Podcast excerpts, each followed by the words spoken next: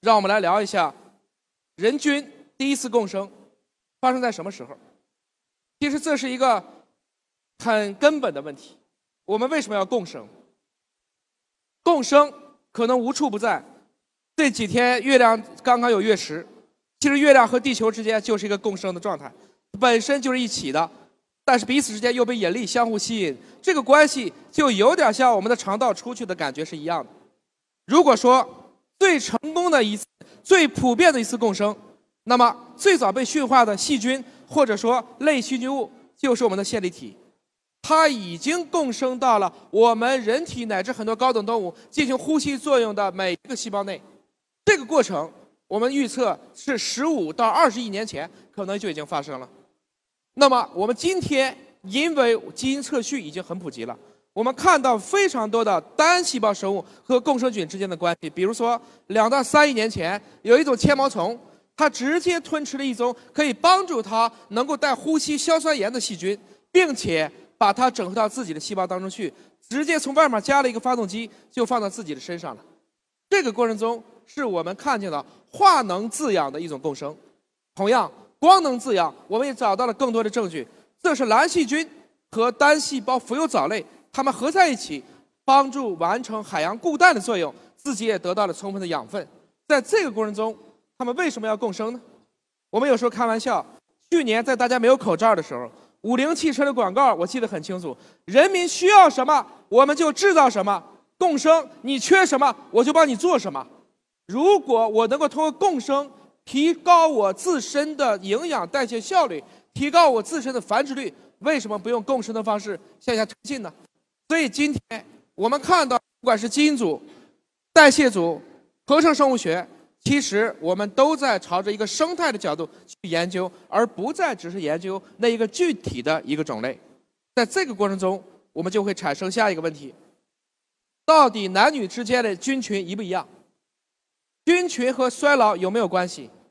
菌群是什么时候在人体的肠道内定植的？首先。这是华大基因参与的原创研究。青年的女性要比青年的男性有具有更高的菌群多样性，也就是说，它富集了多种代谢保护菌。这也提示为什么到女性绝经以前，相对来讲罹患代谢综合症的比例比男性的要低。第二个，讲出来，在座的很多青年的男生也许不会不高兴，但是我们看到的结果是我们现在的雄激素。在年老的男子当中更高，原因是他们当中的有益菌的多样性更高，比如说他们的这个丁酸产精酸菌的这个丰度更高，而且经济越发达，我们就会发现男性的雄激素越低，所以这几十年的问题，我们看见了一个宏观的目标是，兄弟们，我们正在娘化，一定程度上我们可以看到，我们现在这几年对于标准男性的审美都变了。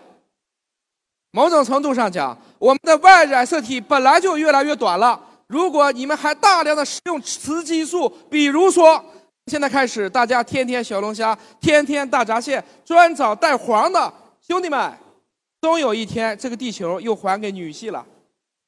我们为了女生以后重新掌权，不打击我们，我们给我们今天所有到场的伟大女性鼓个掌，感谢你们把菌群传给了我们男性。人以菌分，与生俱来。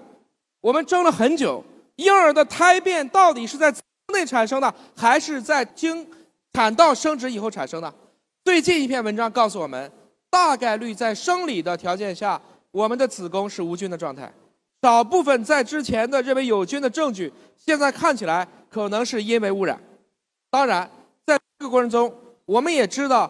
在新生儿当中，有非常多的一些免疫细胞一直在压制婴儿的肠道菌群的免疫性。为什么？因为它要让婴儿长出一肚子好菌。从这个意义上讲，前半年婴儿的免疫系统力相对低下，并不一定是坏事儿。我们以前都知道母乳是喂孩子的，后来发现母乳当中有一些非常短链的寡的一些营养质。其实人是不吸收的，谁吸收啊？我们肠道菌群吸收，所以母乳当中也能定向诱导，有利于可以根植在我们肠道当中的骨干的益生菌。换句话讲，其实如果在两岁以前没有特别严重的问题，我一般是极力反对大家使用抗生素的。这相当于在孩子的稚嫩的肠道菌群上扔了一颗原子弹，它可能带来的结果是，这个孩子以后有好多年肠道菌群都不能达到正常的多样性状态。啊，也就是说，我们要给菌群和人类一个适应的时间。